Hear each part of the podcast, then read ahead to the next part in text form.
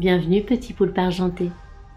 Tu es à bord de l'Octopus et moi c'est Marine, créatrice de ce podcast et exploratrice de l'harmonie dans cette drôle de vie. Passionnée par l'humain, j'aime réfléchir, agir et faire des liens pour son bien-être et celui de la planète. Je t'embarque avec mon équipage pour découvrir les profondeurs de ton corps, de ton cœur et de ton esprit. Ensemble, nous allons naviguer à travers des médecines, des thérapies et des sujets engagés pour une santé holistique. Et pour en savoir plus, je t'invite à écouter la toute première chronique. Alors c'est parti, mets ton évoile pour devenir acteur de notre bonheur. Ah, et dernier message avant de prendre le large. The Octopus a besoin de tes tentacules pour continuer son voyage. Alors si tu apprécies ce podcast, merci de le suivre sur les réseaux sociaux, de t'abonner sur ta plateforme préférée, mais aussi d'offrir des étoiles ou des commentaires sur Apple Podcast. Belle et douce traversée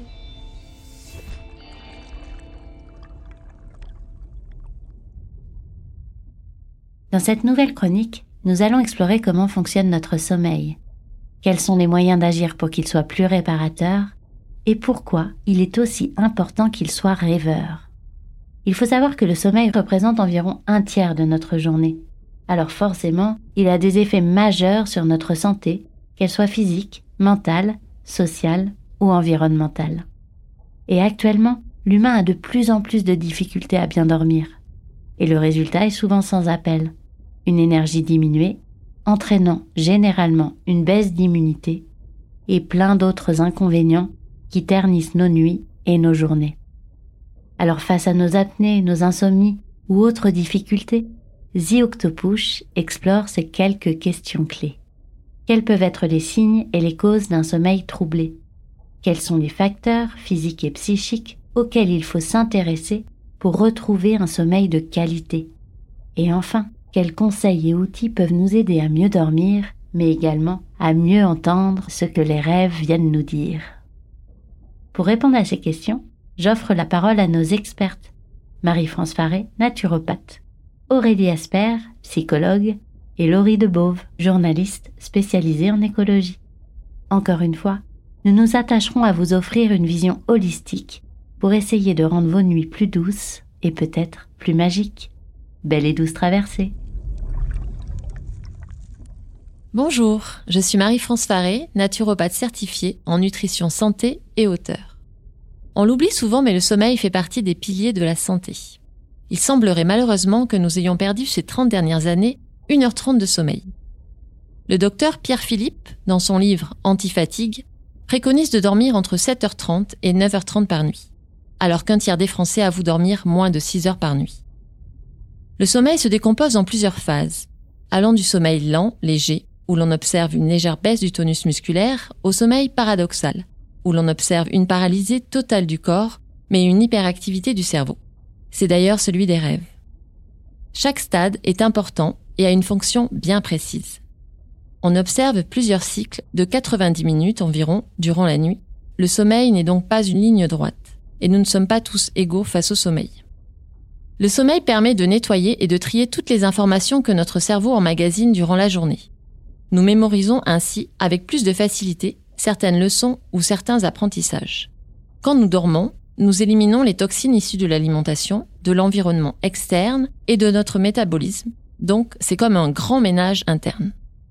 Durant la nuit, notre corps produit aussi des hormones, notamment celles de la croissance pour les enfants et les adolescents.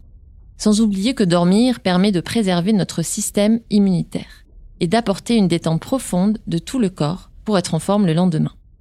Les troubles du sommeil, malheureusement, conduisent à une acidification du corps. L'acidification est une cause majeure des maladies, comme expliqué dans la dernière chronique de ce podcast. Nous devrions tous essayer d'avoir la meilleure hygiène de sommeil possible. Et pour cela, avant de prendre des tisanes de verveine ou de mélisse, il est important de respecter certaines règles. Essayez tout d'abord de vous coucher et de vous lever à heure fixe. Ensuite, évitez les écrans. En effet, la lumière bleue émise par les écrans inhibe la production de mélatonine, l'hormone du sommeil, et dérègle notre horloge biologique. Le soir, pensez à manger léger, car une digestion lourde peut perturber l'endormissement. De même, vous pouvez consommer des aliments riches en magnésium, en vitamine B ou en tryptophane. trois nutriments précurseurs de la production de mélatonine et de sérotonine, qui aident à réguler notre humeur et nos émotions.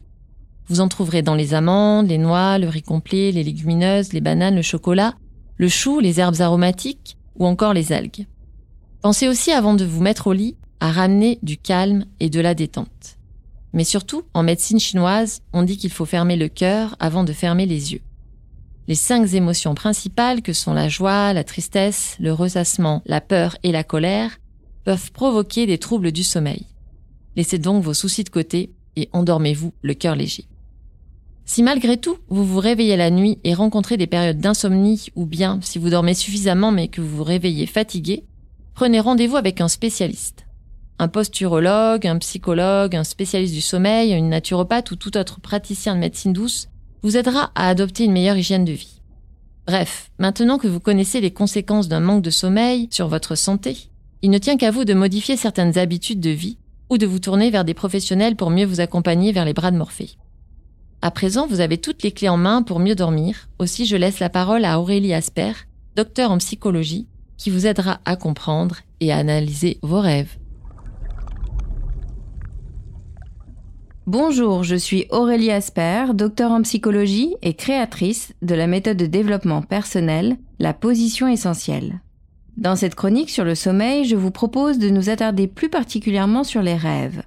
Car nous rêvons tous, peu importe que nous nous en souvenions ou non, qu'il nous semble rêver beaucoup ou rarement, nos rêves font partie de notre activité psychique nocturne normale. Et celle-ci s'effectue durant ce qu'on appelle le sommeil paradoxal étape du sommeil plus importante en fin de nuit, juste avant le réveil. Et si cette étape de sommeil n'est pas amputée par des nuits trop courtes ou des réveils trop matinaux, nous pouvons alors nous souvenir de nos rêves. La bonne nouvelle, comme l'a déjà souligné Marie-France, c'est qu'avec nos rêves, un grand ménage psychique interne s'effectue pour nous. Pas besoin de faire quelque chose, cela se fait tout seul, durant le sommeil. Pas mal, non? Mais en quoi consiste ce ménage psychique au juste? Alors les rêves nous servent premièrement à exprimer, diminuer la tension diurne, que celle-ci soit engendrée par une émotion dite positive ou négative. Et deuxièmement, les rêves nous servent à chercher des voies de résolution de nos conflits, que ceci soit intérieur, c'est-à-dire de nous à nous, ou extérieur, avec quelqu'un d'autre. Dans les deux cas, il s'agit d'une expression, en tant que capacité à extérioriser la pression intérieure, que cette expression soit physique et ou émotionnelle.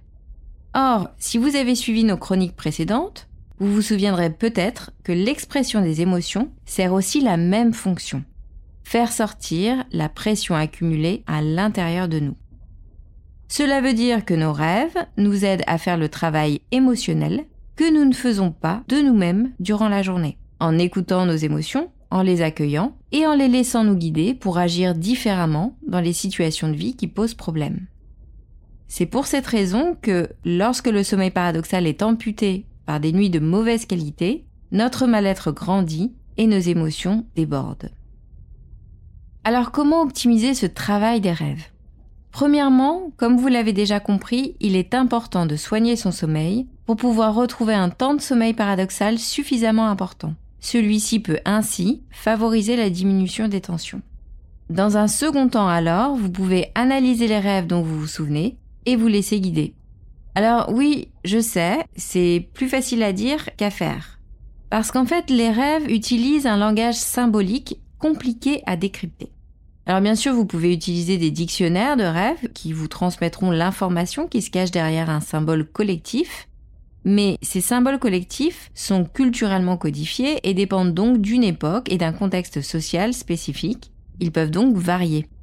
Et le plus souvent, les symboles que nos rêves utilisent sont personnels plutôt que collectifs.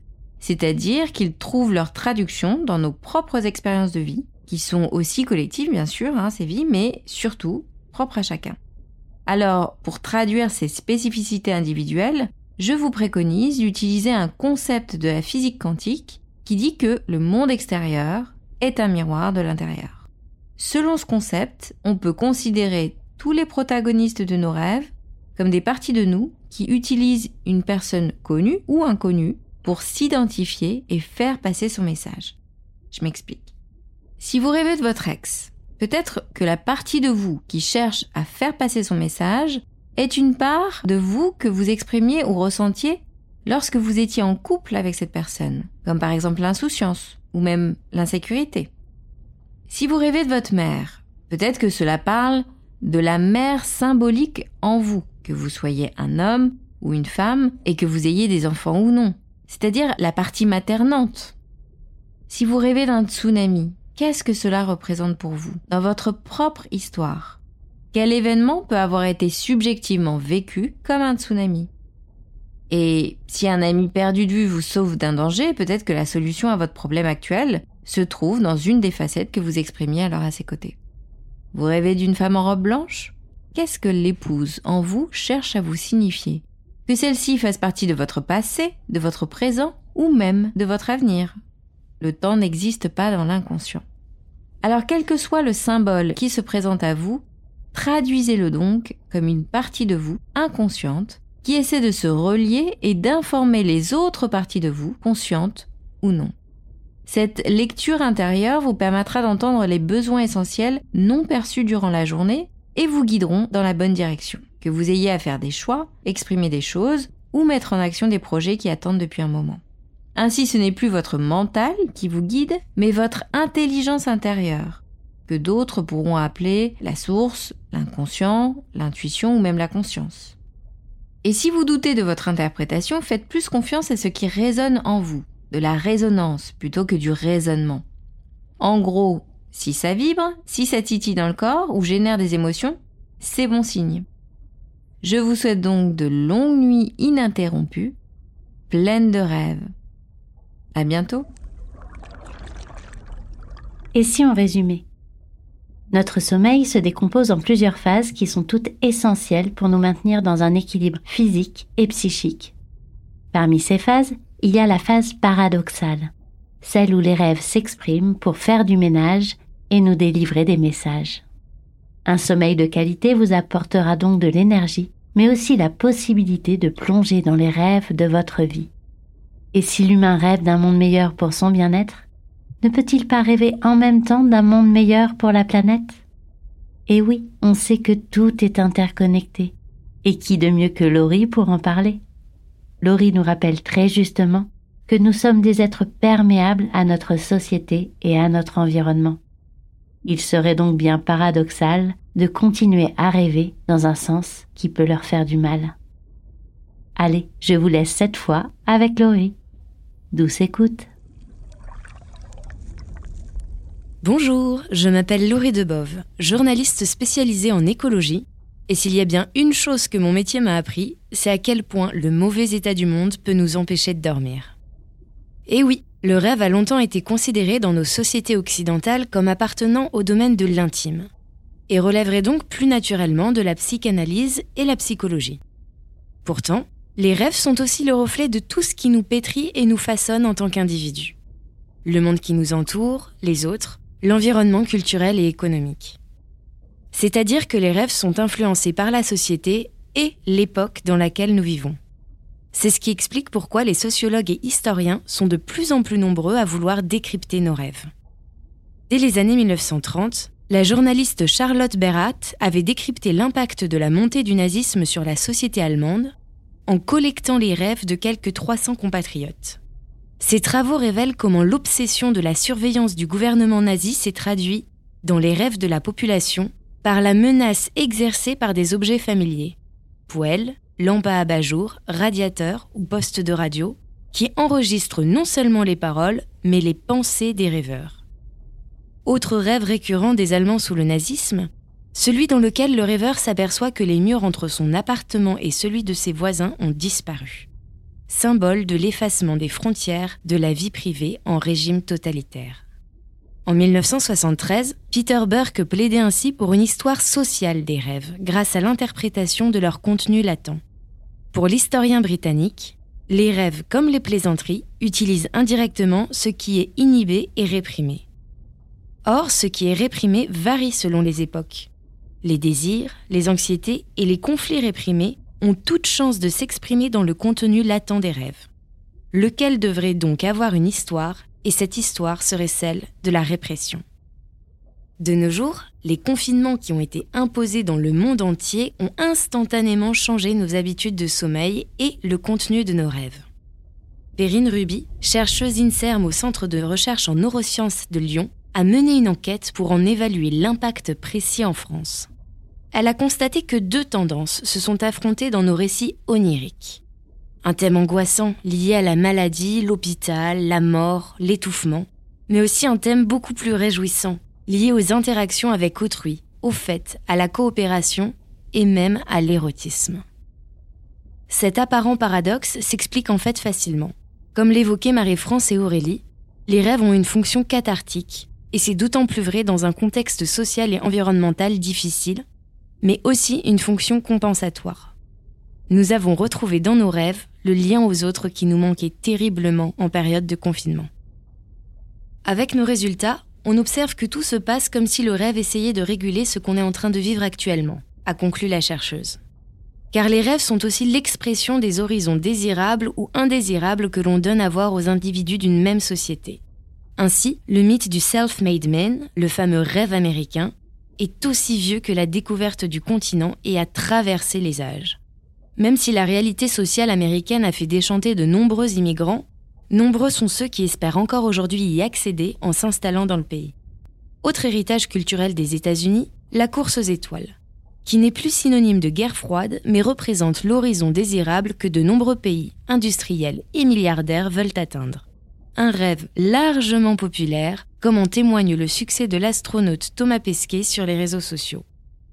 Car oui, dans un monde en crise, Rêver d'ailleurs et d'exploration permet de prendre une bouffée d'air astral pour échapper à nos problèmes terrestres. Et pourtant, la Bible, l'une des plus célèbres photos de la Terre prise depuis l'espace au milieu des années 70, a radicalement influencé le mouvement environnemental de l'époque.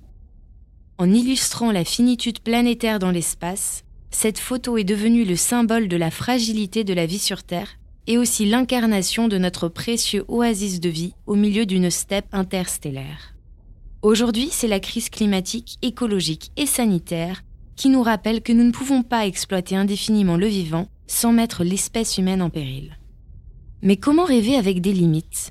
Comment donner un horizon désirable à toute une société dans un monde en crise? C'est l'un des objectifs de centaines de milliers de personnes à travers le monde entier en se battant pour garder leur culture à travers l'art, en créant des lieux autonomes et résilients, en vivant en symbiose avec d'autres espèces. Ces rêveurs et rêveuses du XXIe siècle nous le prouvent tous les jours. C'est là, maintenant, que nous devons rêver à un monde apaisé, juste, respectueux des rythmes biologiques du vivant et imaginer des solutions différentes pour le mettre en œuvre. Face aux défis qui nous attendent, cela peut paraître une tâche énorme. Mais c'est sans doute la meilleure façon de réfléchir aux moyens dont nous voulons épanouir notre humanité, car comme dirait Carl Gustav Jung, qui regarde à l'extérieur rêve, et qui regarde à l'intérieur s'éveille. Et c'est ici que nous faisons escale. Retrouve le résumé et les intervenants de cet épisode, ainsi que quelques références pour aller plus loin, sur le compte Instagram ou sur le site internet The. Si tu as aimé l'extrait musical de ce générique, je t'invite à écouter l'artiste Brioche qui prend soin d'apporter douceur et poésie à tes petites ouïes. Et enfin, sache que le montage et l'univers sonore de ce podcast sont en grande partie réalisés par Sophie Lavoyère, créatrice de lumière. À bientôt!